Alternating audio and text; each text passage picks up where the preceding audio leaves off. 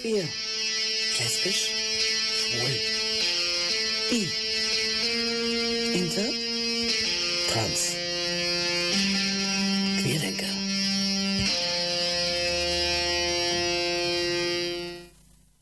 Guten Abend, liebe Hörerinnen und Hörer, und herzlich willkommen bei Queerdenker, dem LSB-T-Magazin auf Radio Lora. Ich bin der Basti und heute geht's wieder mal um das Thema Intergeschlechtlichkeit. Ich war von 5. bis 8. Mai Gast auf der Trans- und Intertagung hier in München und habe dort einige interessante Gespräche mit Betroffenen geführt. Ja, ich sitze jetzt hier mit der Claudia. Claudia, magst du dich kurz vorstellen? Ja, also wie gesagt, äh, ich bin die Claudia. Ich bin geboren 1949 als intersexuelles Kind, wobei das damals äh, nicht, wo wahrscheinlich nicht den Stellenwert hatte wie heute, nicht den medizinischen Stellenwert. Wäre ich zehn Jahre später geboren worden, dann bin ich sehr sicher, dass man mich genital operiert hätte. Ich war damals männlich zugeordnet, als Junge eingetragen und es kam in den 50er Jahren auf, dass man kleine Kinder im Säuglingsalter mit unpassenden Genitalformen dem einen oder anderen Geschlecht zuoperiert, sage ich jetzt mal, zu, operativ zuweist zuweist, chirurgisch zuweist, wobei man damals äh, meistens für weiblich entschieden hat, weil die Chirurgie das leichter konnte. Insofern habe ich Glück gehabt. Also ich war dann ein Junge mit einem sogenannten Mikropenis, sehr kleines Genital, äh, von dem abgesehen erstmal so bis Ende des elften Lebensjahres unauffällig. Dann fing die Brust an zu wachsen. Das war dann auch nach außen auffällig. Äh, ich habe dann erlebt, dass man mich zu verschiedenen Ärzten geschleppt hat. Es wurden immer wieder Untersuchungen durchgeführt. Äh, niemals wurde mit mir über die Untersuchungsergebnisse gesprochen. Ob mit den Eltern wirklich offen geredet wurde, weiß ich nicht. Die Eltern haben zu mir nie etwas gesagt. Äh, es wurde dann eine Hormonbehandlung versucht. Man kann nur sagen, da für den damaligen Zeitpunkt versucht. Hat man dir gesagt, was für Medikamente du bekommst und warum du die bekommst? Nein, äh, es waren Spritzen. Ich habe es zufällig von meiner Mutter gehört. Die habe ich nämlich so genervt, dass sie dann mal sagte, du musst Hormone bekommen. Ich dachte aber, Hormone wären etwas zum Schlucken. Äh, nun waren das Spritzen und Spritzen habe ich immer mit Impfung assoziiert. Also mir war das überhaupt nicht klar, dass das schon die Hormone waren, die Spritzen, die ich bekommen habe. Das hatte dann nicht ganz die Wirkung, die sich Ärzte und Eltern erhofft hatten. Äh, das Genitale ist klein geblieben, das hat er überhaupt nicht reagiert. Das heißt also, du hast damals Testosteron bekommen? Testosteron, ja. Mhm. Ja, man wollte, das Geschlecht war männlich eingetragen, man wollte dem anpassen. Und die Brüste sind, sind die kleiner geworden? Nein, ist nicht zurückgegangen, eher noch ein bisschen gewachsen. Mhm. Äh, ich habe dann eigeninitiativ diese Behandlung abgebrochen. Ich hatte das Gefühl, dass mir das nicht besonders gut tat. Ich gehe heute davon aus, dass das überdosiert war.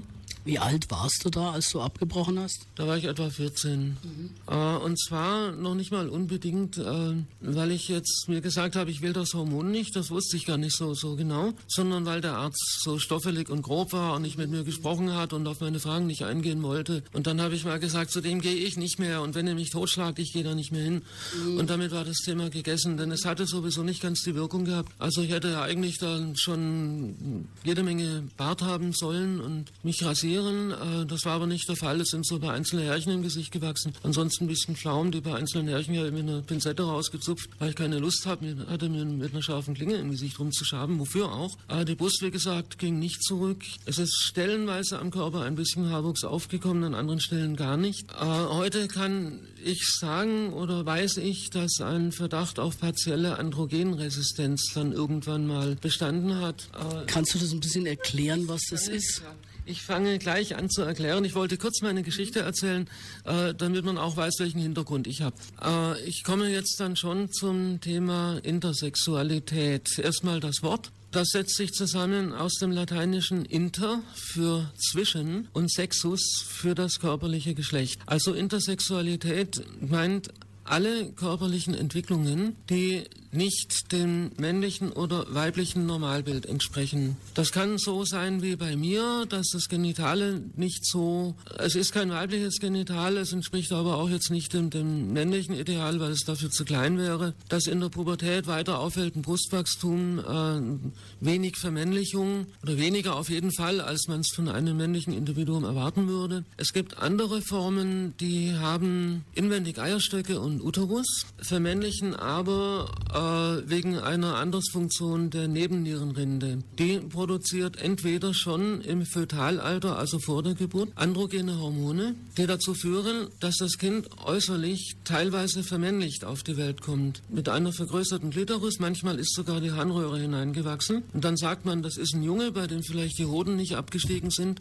Und dann stellt sich eben heraus, ach nee, da ist ja was anderes und da ist ja ein Uterus und das sind ja Eierstöcke. Es gibt noch viele andere Formen. Man kann aber sagen, dass eigentlich immer mit unterschiedlichen Hintergründen, unterschiedlichen Ursachen äh, ein zwischengeschlechtliches Körperbild, eine zwischengeschlechtliche Entwicklung äh, hormonelle Ursachen hat. Das kann sein, dass an einem Chromosom ein Stück fehlt. Das kann sein, wie schon gesagt, mit der Nebennierenrinde. Das kann eine partielle Androgenresistenz sein. Das heißt, es sind Hoden vorhanden, die Testosteron produzieren, die eigentlich zu einer normalen Vermännlichung führen müssten. Äh, aber die Rezeptoren, das sind kleine Moleküle, Eiweißmoleküle in den Zellen, die reagieren nicht oder weniger als normal auf das Testosteron. Und dadurch kommt dann eine verringerte Wirkung oder gar keine Wirkung des Testosterons zustande. Dann sehen die Menschen entweder nach außen unauffällig weiblich aus, das nennt sich komplette Androgenresistenz, oder dazwischen also so, was man früher auch immer als zwittrig bezeichnet hätte.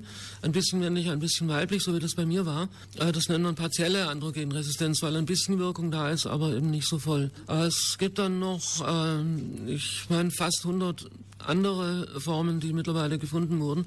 Es würde zu weit führen, das alles auszuführen. Ich hoffe, ich konnte ein bisschen verständlich machen, was das bedeutet. Die Leute, die praktisch äußerlich völlig unauffällig sind, die kriegen das ja wahrscheinlich oft gar nicht mit, dass sie Inter sind. Äh, es fällt in der Pubertät meistens schon etwas auf. Bei kompletter Androgenresistenz zum Beispiel, wenn man erstmal ohne Zweifel sagt, das ist ein Mädchen, dann bekommt das Mädchen in der Pubertät aber keine Periode. Warum? Weil kein Uterus da ist und weil überhaupt keine Eierstöcke da sind, sondern es ist einfach nur das Testosteron da, das als Testosteron nicht wirken kann und das im körperlichen Stoffwechsel über die Zwischenstufe Östradiol abgebaut wird und dadurch äh, auch in der Pubertät eine gewisse Verweiblichung entsteht. Nicht so ausgeprägt wie bei normalen Frauen, aber doch so, dass man sagt, naja, eigentlich ist es schon eine Frau. Wie ging das dann bei dir weiter? Du hast ja dann diese Behandlung abgebrochen, du warst aber sozusagen juristisch immer noch ein Mann.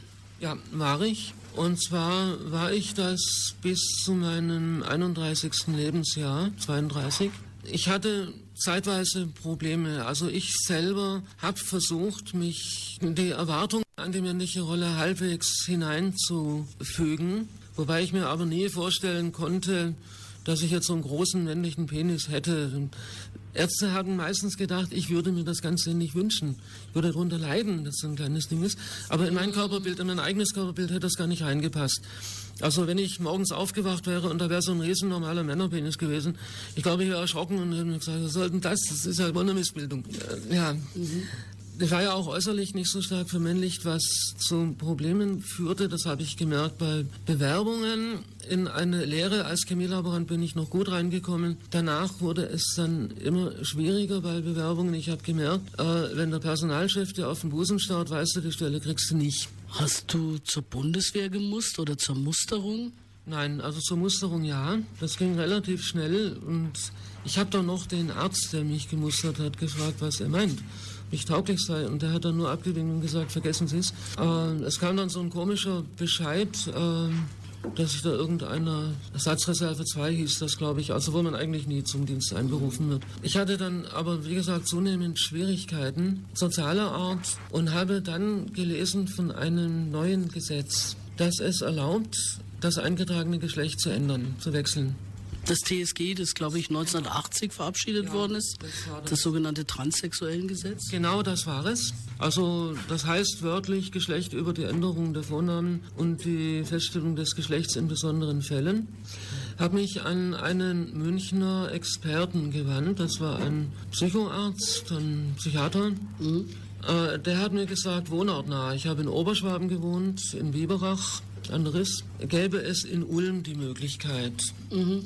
An der Uniklinik Ulm hatte, hatte jemand, ein, ein Arzt, ein längeres Gespräch mit mir im Sinne einer Anamnese, hat gefragt, ob da früher schon mal irgendwas war. Ich habe dann arglos alles erzählt, dass ich am Gesundheitsamt untersucht wurde, dass ich da von einem Kinderarzt untersucht wurde, dass man hier und da an der Uniklinik Tübingen und immer wieder Chromosomentests und Hormonuntersuchungen und so weiter, dass damals möglich war. Mhm. Gesagt, Gentest hat es ja in dem Sinne noch nicht gegeben. Ne? Nein, das Geschlechtschromatin eben, mhm. ja. Oder hat man XY festgestellt. Mhm. Äh, das wurde ziemlich oft gemacht. Ich glaube, siebenmal insgesamt ist bei mir immer wieder das Geschlechtschromatin gemacht worden, weil man wohl ursprünglich dachte, es sollte eigentlich ein XXY sein. Das war es aber nicht. Mhm. Bis man dann draufgekommen ist, es gibt ja eine Feminisierung bei XY auch mit dieser Androgenresistenz. Bei einem zweiten Gespräch hat mir dieser Arzt in Ulm gesagt, äh, dieses neue Gesetz treffe auf mich nicht zu äh, weil ich nicht transsexuell sei, aufgrund der Anamnese. Äh, dann habe ich ihn gefragt, das, soll mir das ein bisschen erklären, warum nicht? Was ist denn mit mir Besonderes? Worauf er ziemlich schroff sagte, das sei überhaupt nicht seine Aufgabe. Er, er hätte es geklärt, ich hätte einen Bescheid bekommen und damit wäre das erledigt. Und wenn ich damit nicht zufrieden bin, dann stünde es mir ja frei, mich nochmal an diesen Professor Kokota in München zu wenden.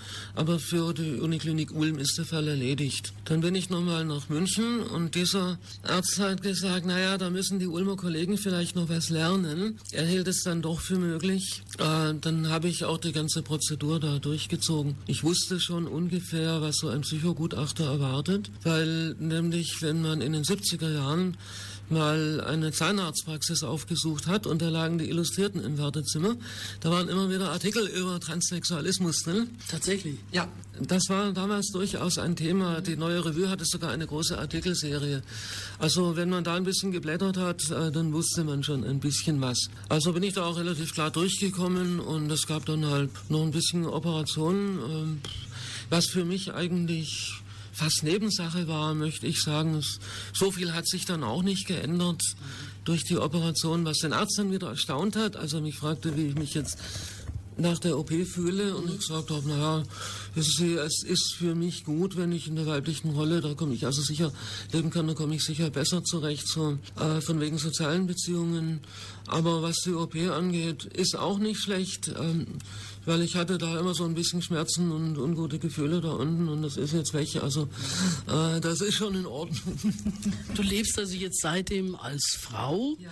und äh, bist damit seitdem glücklich gewesen, also hast die Entscheidung nicht bereut. Was würdest du dir denn jetzt so wünschen? Es gibt ja bisher immer noch kein intersexuellen Gesetz. Es gibt ja nur dieses TSG und du hast es eben, wie, wie du es ja erzählt hast, nach dem TSG diese Änderung gemacht. Aber was würdest du dir denn jetzt wünschen von der Politik, das sich jetzt mal ändert für die Intersexuellen? Ah, in erster Linie, also für meine Situation würde ich mir wünschen, dass man nicht gar so viel äh, Psychozauber drumherum macht. Ich halte das für überflüssig, wenn ich ein erwachsener Mensch bin, kann ich über mich sagen, was ich für richtig halte. Mhm. Mir ist klar, dass man dann ein Problem mit den Krankenkassen bekommen könnte, wenn die sagen, ja, ja, wenn du da irgendwas willst, manche lassen sich eine andere Nase machen äh, und andere eben das, aber das zahlen wir nicht. Das mhm. ist ja so eine kosmetische Geschichte. Von daher sehe ich die Problem, das Problem, dass die Selbstentscheidung, wenn sie mit einer medizinischen Behandlung verbunden ist, irgendeinen Rahmen braucht, damit auch die Krankenkasse sich darauf einlassen kann. Man könnte diesen Rahmen aber etwas anders fassen. Mhm. Äh, nämlich mit der Feststellung nach der WHO-Definition von Gesundheit. Dort wird das Wohlbefinden des Menschen in den Vordergrund gestellt und nicht irgendeine formale Diagnose, mhm. nach der man dann sagt, jetzt muss man so oder so verfahren. Äh, ich denke, dass man auf der Grundlage doch etwas mehr Selbstbestimmung erreichen könnte und einfach mal sagen könnte, der Mensch, ein erwachsener Mensch wird wissen, was ihm gut tut. Er bekommt die Chance, äh, der eine kann es glaubhaft machen, indem er sagt, ich habe schon, auch wenn ich körperlich jetzt äh, eindeutig aussehe, Aber ich hatte als Kind immer das sichere Gefühl, dass da was nicht stimmt. Äh, ich bin ganz sicher, dass das für mich im anderen Geschlecht besser wäre. Der andere sagt, ich, war, ich bin körperlich auffällig, gucken Sie doch hin, äh, dann sehen Sie doch, dass ich Probleme habe. Äh, das sind beides gleichwertige Begründungen, meine ich. Und da braucht man nicht so viel Formalismus. Dann kann man es so machen, wie zum Beispiel meine Schilddrüse. Meine Schilddrüse ist kaputt. Mhm. Da hat man eine Schilddrüsenhormonsubstitution angefangen. Die Dosis wurde langsam hochgesetzt und ich wurde immer gefragt, wie ich mich damit fühle. Und als ich gesagt habe, ich glaube, es ist gut so, mir geht es gut, ich fühle mich pudelwohl, dann hat man gesagt, dann bleiben wir dabei. Das ist die richtige Entscheidung jetzt. Mhm. So kann man auch beziehungsweise die richtige Dosierung. Die richtige ja. Dosierung eben in dem mhm. Fall. Ja, ich hätte ja auch sagen können, na, ich glaube irgendwie, das passt noch nicht ganz, und dann hätte ich eine höhere Dosis bekommen. Mhm. Also da hätte ich auch einen Fehler machen können. Wenn ich gesagt hätte, mir geht's nicht gut, hätte ich vielleicht eine Überdosis bekommen. Ja, ja. ja aber warum soll ich das tun? Ich sage, wenn es mir gut geht und ich sage, wenn es mir nicht gut geht. Das kann ich sagen. Was würdest du dir jetzt wünschen für Leute, die heute mit so einer Diagnose auf die Welt kommen oder die jetzt einfach noch jünger sind? Ja, ja, ich habe ja schon angedeutet, wenn ich zehn Jahre später geboren wäre, dann hätte man mich sehr wahrscheinlich als Kleinkind genital operiert man hätte für weiblich entschieden, nehme ich an. Äh, jetzt könnte man oberflächlich sagen, ja, ist ja gut, hast du später auch gemacht. So ist es aber nicht. Ich hätte sehr wahrscheinlich drunter gelitten. Ich weiß das von Leuten, die ich kenne, die drunter gelitten haben. Denn es war nicht meine Entscheidung.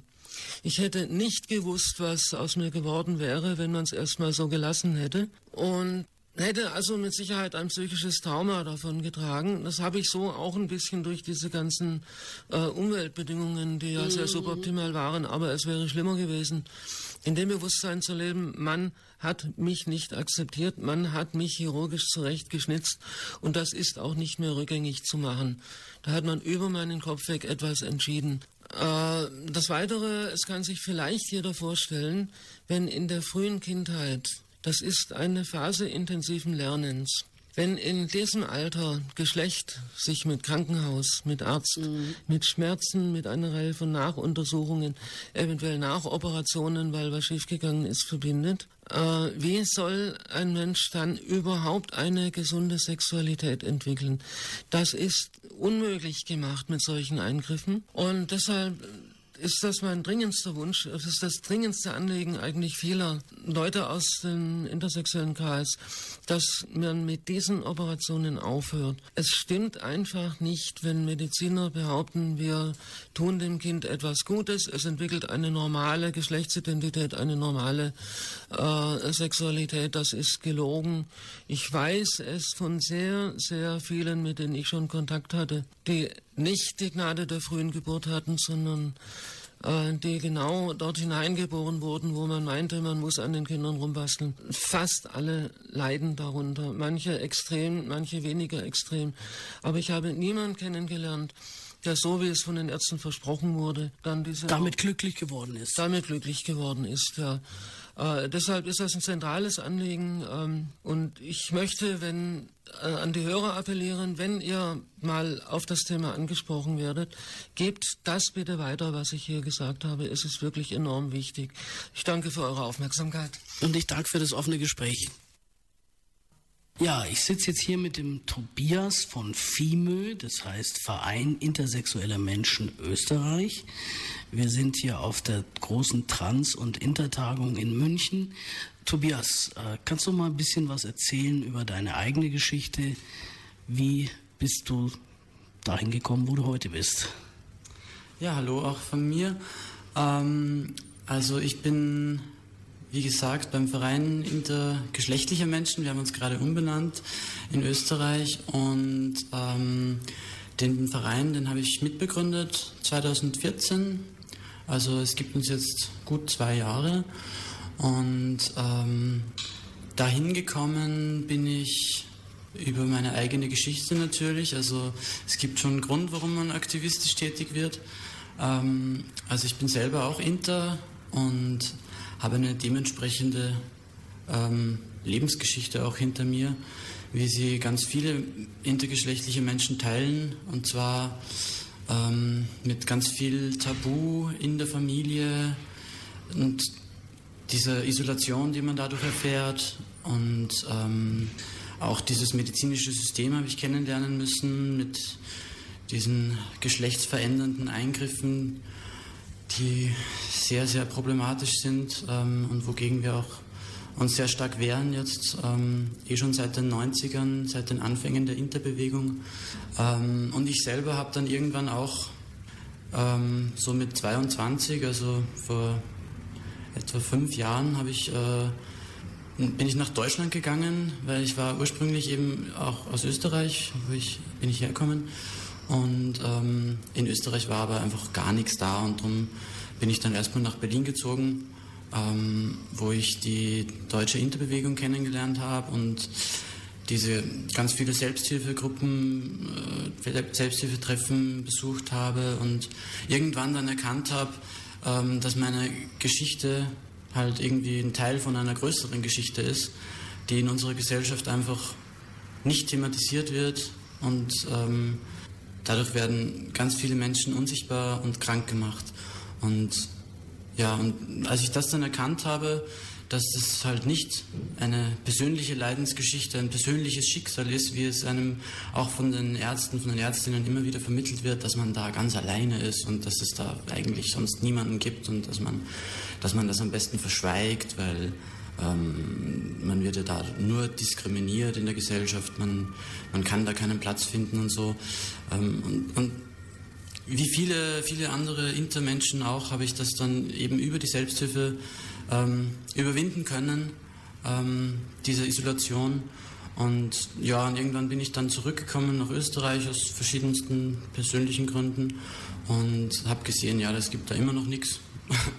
Und dann habe ich den einzigen geouteten Inter äh, kontaktiert, der, der, wo es vor einigen Jahren eine Dokumentation gegeben hat und darum wusste ich das und er hat sich auch total gefreut und dann haben wir irgendwie, ja, ein halbes Jahr später haben wir offiziell unseren Verein gegründet und diese Arbeit aufgenommen und gleichzeitig auch noch die Plattform Intersex gegründet, bei der ich auch aktiv bin. Das ist ähm, im Gegensatz zu, zu FIME, das ist halt die Selbstvertretungsorganisation und Selbsthilfeorganisation auch.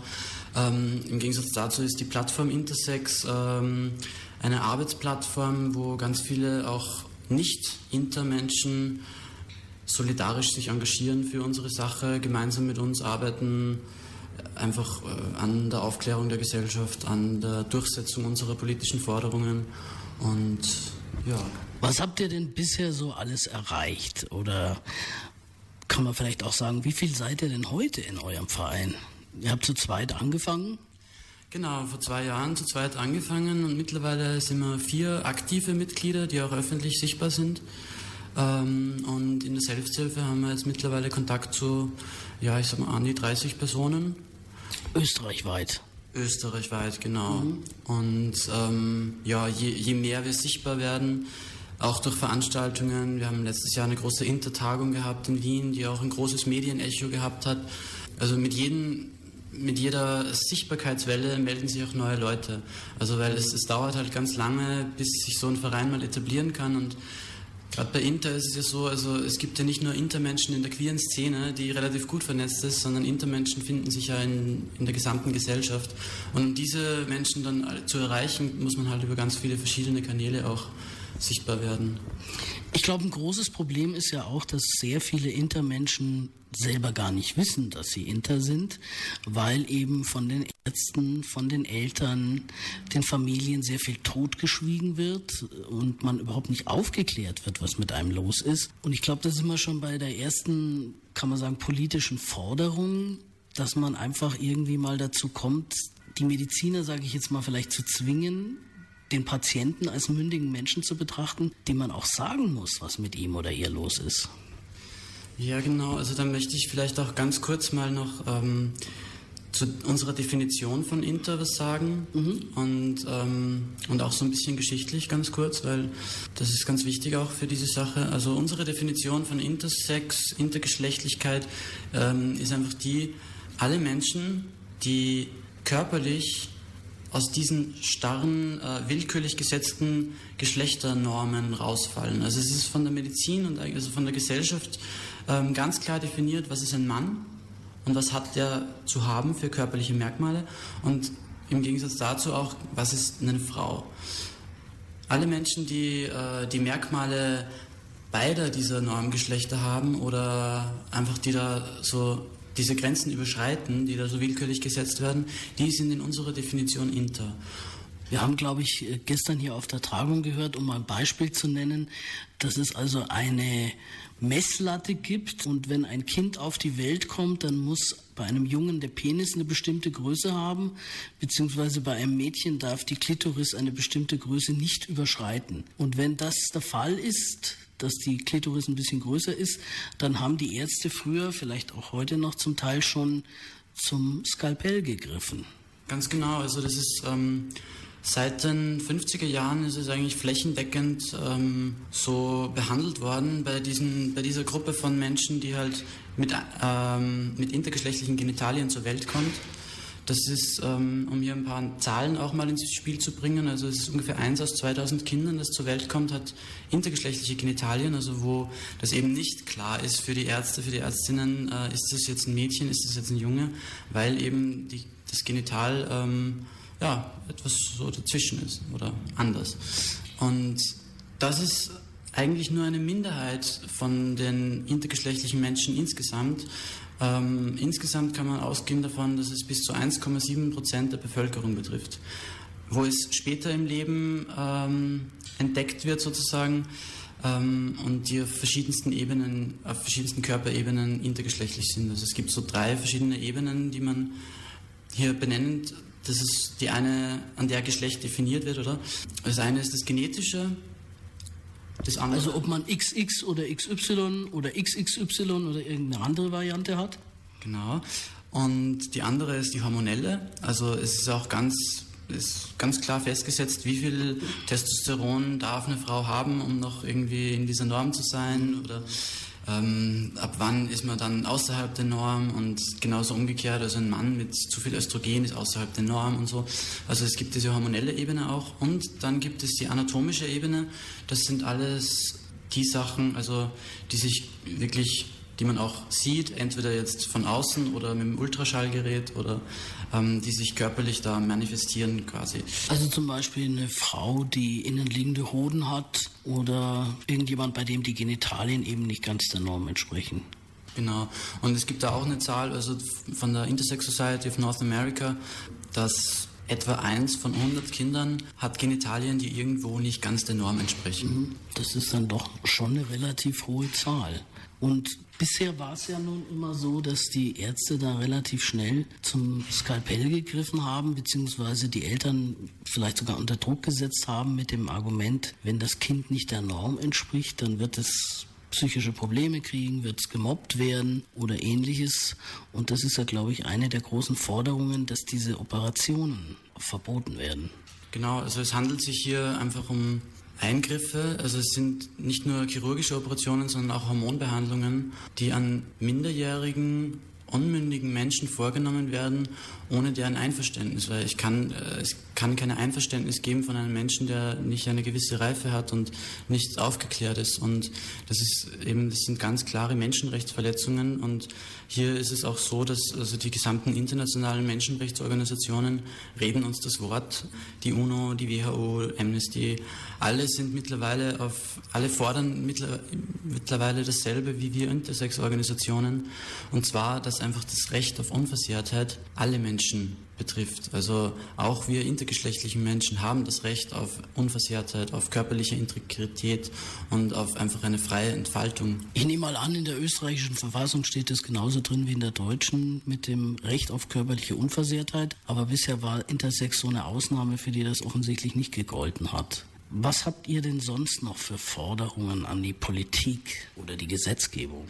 Ähm, also neben dem, neben dem, dass halt einfach das nicht mehr als Ausnahme gehandhabt wird, sondern dass es für uns genauso gilt, dieses körperliche Unversehrtheitsrecht, ähm, gibt es natürlich die Forderung, einfach auch vollen Zugang haben zu allen anderen Bürger- und Menschenrechten, zum Beispiel auch die Forderung, dass wir einen Geschlechtseintrag in unserem unseren Dokumenten haben können, der auch dem entspricht, äh, wie wir uns definieren. Und es ist zwar so, also intergeschlechtliche Menschen um das grundsätzlich zu sagen, können jede mögliche Geschlechtsidentität haben. Also die meisten Intermenschen definieren sich als Mann oder als Frau, genauso wie alle anderen Menschen ja auch. Also die Mehrheit definiert sich als Mann oder als Frau in unserer binären Welt. Aber es gibt auch die Menschen, die sich eben als Inter definieren oder als anderes.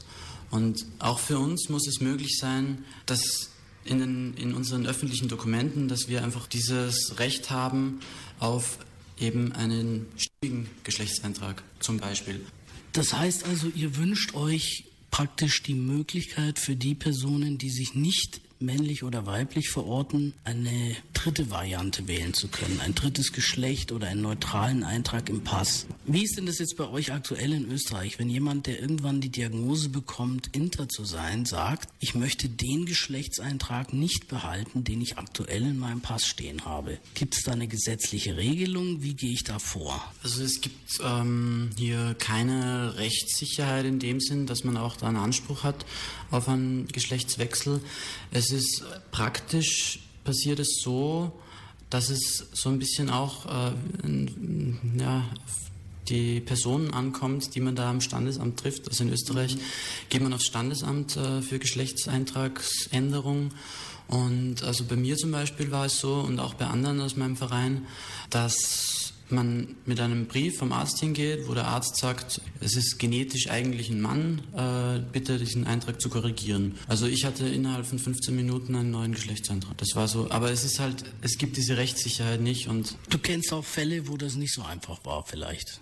Äh, nicht direkt, aber es haben noch nicht so viele probiert. Jetzt ist natürlich der nächste Schritt, wenn man das jetzt zum Beispiel vergleicht mit dem Transweg, dass du ja vielleicht nicht nur deinen Geschlechtseintrag ändern möchtest, sondern du hast vielleicht durch eine Hormonbehandlung, die an dir durchgeführt worden ist, bestimmte weibliche Merkmale bekommen, zum Beispiel Brüste, und möchtest die jetzt nicht mehr haben. Und dann sollte dir das irgendwie die Krankenkasse bezahlen, dass das entfernt wird. Ist das wenigstens geregelt? Nein, also es gibt in Österreich eigentlich kaum eine Regelung zum explizit zum Thema Intergeschlechtlichkeit.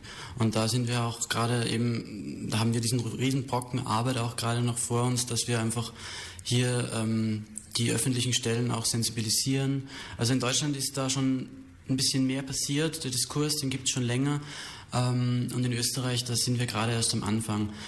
Gleichzeitig ähm, können wir natürlich profitieren aus den Erfahrungen aus den anderen Ländern, was da auch gut gelaufen ist und was da weniger gut gelaufen ist. Also in Deutschland habt ihr ja zum Beispiel seit 2000, ähm, ach ich weiß es nicht mehr, aber seit kurzem diese Regelung, dass bei intergeschlechtlichen Kindern der Geschlechtsantrag offen bleiben muss. Und das ist höchst problematisch. Also das ist ein Zwangsouting. Ähm, die Eltern werden noch mehr unter Druck gesetzt, als sie sowieso schon sind. Und ähm, es ist auch wahrscheinlich, dass dann dieser Druck auch in Richtung Behandlungen geht. Ähm, und also das ist etwas, da können wir, haben wir auf jeden Fall daraus gelernt und werden, werden schauen, dass das bei uns sicher nicht so kommt. Und ich hoffe auch für Deutschland, dass sich da noch was tut, dass sich das wieder ändert. Genau, also wir empfehlen eher, das so zu machen wie das momentane äh, Ideal.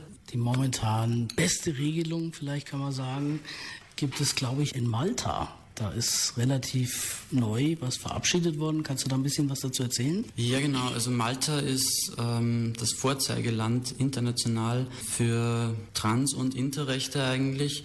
Ähm, und zwar haben die 2015 den äh, Gender Identity, Gender Expression and Sex Characteristics Act äh, verabschiedet. Das ist also Geschlechtsidentität, Geschlechtsausdruck und äh, Geschlechtsmerkmale betrifft das. Ähm, und zwar hat das drei Säulen dieses Gesetz. Das eine ist, ähm, das Antidiskriminierungsgesetz wurde ausgeweitet, auch auf, auf den äh, Terminus äh, Geschlechtsmerkmale. Also man ist geschützt jetzt auch vor Diskriminierung aufgrund Geschlechtsmerkmale. Und nicht nur aufgrund des Geschlechts, weil Geschlecht impliziert immer männlich und weiblich. Und wenn man jetzt andere Geschlechtsmerkmale hat, dann kann das äh, einen nicht mit meinen. Das ist so das eine. Das andere ist, dass ähm, es für jeder, jeden Menschen möglich ist, äh, eine dritten Option zu wählen im Geschlechtseintrag, aber auch ähm, zwischen dem Geschlechtseintrag relativ unbürokratisch zu wechseln. Also das ist eine freie Entscheidung. Und äh, bezüglich Kinder ist es so, dass die Eltern wählen können, einen Geschlechtsantrag für das Kind, einen von den dreien, ähm, aber das Kind kann sich auch immer wieder umentscheiden und ähm, ja, kann das einfach frei wählen. Und wenn es größer wird, kann es sich nochmal anders entscheiden. Und wie sieht es mit Operationen aus? Sind die explizit verboten? Das ist die dritte Säule. Geschlechtsverändernde Eingriffe an Kindern, an Jugendlichen sind verboten. Gibt es denn eigentlich sowas wie Zahlen, Statistiken, wie oft sowas gemacht worden ist? Sind die meisten Leute, die Inter sind, die du kennst, in irgendeiner Weise operiert, behandelt worden gegen ihren Willen? Oder ist, ist das die Ausnahme, ist das die Regel? Gibt es da irgendwelche Zahlen? Ähm, hier muss man wieder ein bisschen unterscheiden, weil eben Inter es gibt nicht den einen oder die eine intergeschlechtliche Menschen. Also es ist eine riesige Vielfalt, wie man inter sein kann. Und ähm, also die Menschen, die halt ähm, als Kinder schon sozusagen als intergeschlechtlich gegolten haben oder wo die Ärzte das gesehen haben, dass sie intergeschlechtlich sind, da haben einfach die meisten ähm, diese Erfahrungen gemacht mit dieser Gewalt, mit dieser medizinischen und mit diesen ähm, ja, bevormundenden Entscheidungen, die da für sie gefällt wurden. Von den anderen Menschen, wo es später erst klar wird, dass sie auf irgendeine Weise intergeschlechtlich sind, da sind ganz viele unbeeinflusst von diesen Sachen. Und gleichzeitig ist es auch so, dass da ganz viele Menschen das nicht wissen oder sich dessen nicht bewusst sind, dass sie eigentlich intergeschlechtliche Merkmale haben, weil, weil das auch ähm, ein Teil, also hier kommt so ein bisschen das Geschichtliche, was ich sagen will. Also es war früher eigentlich, so vor 200 Jahren oder so, war es nicht so klar, was ist ein Mann, was ist eine Frau. Und es hat auch hier in Deutschland, also in Preußen damals, hat es sogar einen Twitter-Paragraphen gegeben, der eigentlich für das heutige, wie es heute ist, relativ fortschrittlich war, also wo sich dann die Menschen bei Volljährigkeit entscheiden haben können, zu welchem Geschlecht sie gehören wollen. Und durch die, also ab dem 20. Jahrhundert etwa, wurde es von der Medizin immer unsichtbarer gemacht, weil sie angefangen haben zu unterscheiden zwischen echten Hermaphroditen und Pseudohermaphroditen und die meisten Menschen wurden dann ähm, als Männer mit einer Störung, als Frauen mit einer Störung bezeichnet. Und so ist es bis heute eigentlich, dass die meisten Menschen mit intergeschlechtlichen Merkmalen von den Ärzten immer nur Diagnosen bekommen mit irgendwelchen Namen, aber dass sie da mal erfahren, dass das eigentlich, dass sie da inter Merkmale haben, das ist eigentlich ganz selten. Also das, da kommen die meisten erst irgendwie per Zufall drauf. Ich glaube, man kann sagen, dass das mit den Operationen eigentlich damit losging, dass die Ärzte gesehen haben, jetzt können wir da was machen. Früher wurde einfach nichts gemacht, weil man einfach gar nicht gewusst hätte, was man machen soll. Und indem die Medizin Fortschritte gemacht hat, hat man sich gedacht, ja, jetzt haben wir ein Allheilmittel für alles. Das Skalpell kriegt alles hin. Kann man das so sagen? Ja, also dieser Machbarkeitswahn irgendwie, der ist da auf jeden Fall ganz, ganz großer Faktor, denke ich auch, ja. Was da dahinter steht, hinter diesen Behandlungen, Behandlungskonzepten, ist halt irgendwie so auch diese totale, ja, dieses, dieses Weltbild, dieses heteronormative Weltbild, ähm, das halt irgendwie, also die Argumentationen, warum diese Behandlungen gemacht werden. Das sind ja, das sind ja keine, ähm, keine medizinischen eigentlich. Das sind immer irgendwelche sozialen Argumente. Es wird immer damit argumentiert, dass, oder es wurde, es, es ist gerade schon in Veränderung. Das muss ich schon dazu sagen. Also es tut sich was. Auch aufgrund der Klagen, die angestrengt wurden und erfolgreich waren und aufgrund der Menschenrechtsarbeit und so weiter. Aber die Argumentationen waren immer psychosozial. Also es wurde immer gesagt, ach, ein Kind kann keine gesunde psychosexuelle Entwicklung haben, wenn es nicht so aussieht wie die anderen Kinder. Und äh, ein, ein Junge kann nur dann sich als Junge fühlen und von den anderen auch als Junge wahrgenommen werden, wenn er im Stehen pinkeln kann. Ähm, ein Mädchen oder eine Frau muss ähm, eine penetrierbare Scheide haben. Äh, also es, ist, es geht immer davon aus, dass, es, dass jeder Mensch ein Mann oder eine Frau sein will auch und, ähm, und auch heterosexuellen Geschlechtsverkehr haben will. So, also Wobei ja jetzt das Argument mit dem Geschlechtsverkehr an sich ja beim Kind nicht zieht. Also ich sage jetzt mal, da ist ja noch ein langer Weg hin, bis der kleine Mensch dann mal irgendwann Geschlechtsverkehr hat. Also da sehe ich jetzt nicht die Notwendigkeit, bei einem Baby eine OP zu machen, um den Geschlechtsverkehr zu ermöglichen, weil da gehen ja noch viele Jahre ins Land, hoffentlich, bis das dann mal passiert. Und dann bis dahin kann sich das Kind vielleicht selber entscheiden. Ganz genau. Und deshalb ist unsere Forderung auch so klar, einfach die nach Selbstbestimmung. Weil jeder Mensch sollte das, die Möglichkeit haben, seinen Körper so zu verändern, wie er oder sie das möchte. Das ist ganz klar und das, das haben wir auch, also hier, hier sind wir ganz einig auch mit der Trans-Community. Also jeder Mensch sollte seinen Körper so verändern dürfen, wie er das möchte. Aber selbstbestimmt, aufgeklärt, informiert und sich der Folgen bewusst, was das bedeutet, dieser langfristigen Folgen. Also es sind ja teilweise sehr schwerwiegende Folgen, die es da hat von, bei einer Kastration, bei einer Sterilisation, bei einer kosmetischen Genitaloperation. Das sind alles ganz schwerwiegende Eingriffe und deshalb kann das einfach nur passieren, wenn eine gewisse Reife besteht, wenn ein gewisse, also wenn genug Aufklärung da ist und das ist einfach unsere Forderung. Mhm. Arbeitet ihr auch zusammen mit deutschen Organisationen? Ähm, also wir sind grundsätzlich ähm, Teil eines internationalen Netzwerks, das nennt sich OII, Organizations Intersex International. Da sind wir so auch die, die österreichische Vertretung, Vertretung und ähm, gibt es auch in Deutschland. In Deutschland gibt es aber auch noch einen anderen großen Verein, Intersexuelle Menschen e.V. Ähm, und wir sind eigentlich mit allen in gutem Kontakt. Also auch im deutschsprachigen Raum gibt es immer wieder Zusammenarbeiten, auch mit den Schweizern Zwischengeschlecht. Also wir sind da im Austausch und also wir, wir, wir laden auch immer wieder gegenseitig zu den, zu den verschiedenen Treffen ein von den anderen Organisationen, weil weil es da einfach auch verschiedene Expertisen gibt, wo man wo manche Menschen auch besser aufgehoben sind. Oder wir in Österreich zum Beispiel, wir haben noch keine eigene Elterngruppe. Da schicke ich die Leute gerne auch nach Deutschland, weil es da einfach schon eine große Elterngruppe gibt. Und insofern sind wir eigentlich in, immer wieder im Austausch und in Zusammenarbeit, ja. Was habt ihr so als nächstes geplant? Also wir in Österreich machen jetzt äh, das erste Mal bei der Regenbogenparade mit, also bei der Pride Vienna im Juni. Um, Wann findet das statt? Kannst du das genau sagen? Die Parade ist am 19. Juni in Wien und davor gibt es irgendwie zwei Tage schon Infostände im, im Regenbogenpark, im Votivpark. Und genau, also das ist auch so unsere erste Teilnahme auch in so einem Pride-Event und ähm, ja, also weil es einfach auch so wichtig ist, dass wir als Inter-Community, als Inter-Individuen auch sichtbar werden in dieser Gesellschaft. Ja, und auch mit, mit Stolz sichtbar werden und einfach zeigen, hey, man kann als Intermensch ein glückliches, zufriedenes Leben führen. Unsere Körper sind schön. Wir sind schön. Nur wenn das auch sichtbar wird, wird es einfach auch für Eltern und Kinder und Jugendliche irgendwann leichter, sich das vorzustellen, dass man eben ein glückliches Leben führen kann und dass man als Intermensch zufrieden sein kann. Ich glaube, wichtig ist einfach Aufklärung, Aufklärung, Aufklärung, weil wenn die Leute mehr darüber wissen, dann können sie damit auch besser umgehen. Ganz genau, also da haben uns hat auch die, die homosexuellen, bisexuellen Transbewegungen uns das vorgemacht und wir möchten da auch gern einfach sichtbar werden in dieser Regenbogenvielfalt. Auf jeden Fall. Alles klar, das ist ein schönes Schlusswort und vielen Dank für das Gespräch.